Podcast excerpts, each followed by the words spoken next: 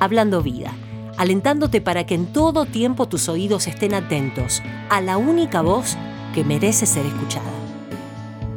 En este momento de mi vida, su palabra siempre me habla acerca de ser valiente y no orar por cosas que ya Él nos ha dado.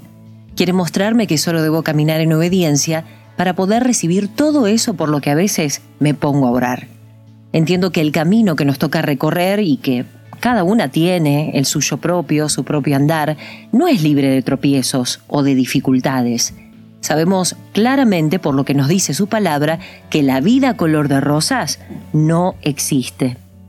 Como dice en Primera de Reyes 19:7, el ángel de Dios fue por segunda vez, tocó a Elías y le dijo, levántate y come, pues el viaje será largo y pesado y pienso, el ángel de Dios fue por segunda vez, o sea, ya había ido una primera, le había dado de comer y Elías siguió durmiendo, temeroso y escondido.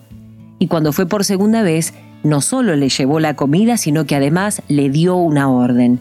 Levántate y come, porque el viaje será largo y pesado.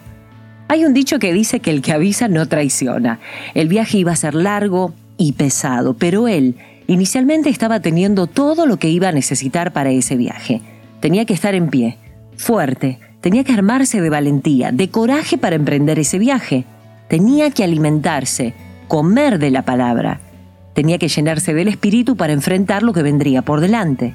En Josué capítulo 1 el Señor dice muy claro, mi mandato es este, sé fuerte y sé valiente. No tengas miedo, no te desanimes, porque el Señor tu Dios está contigo donde quiera que vayas. Entonces, me pregunto, ¿a qué le tengo miedo?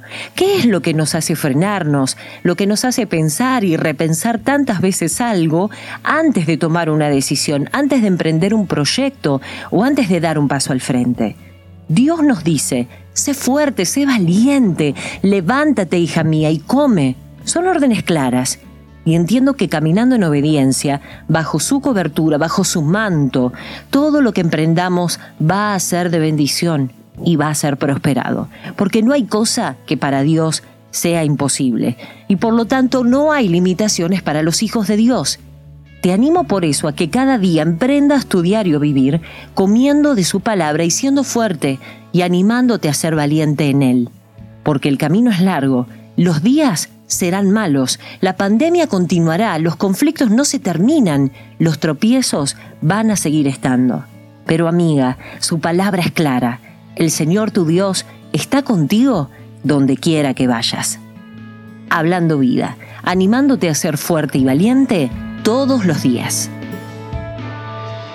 ¿Todavía no sos parte de la familia de Hablando Vida? Ingresa a nuestro sitio web, hablandovida.com.ar donde encontrarás todos nuestros puntos de contactos, Facebook, Instagram, Spotify, Twitter y nuestro canal en YouTube.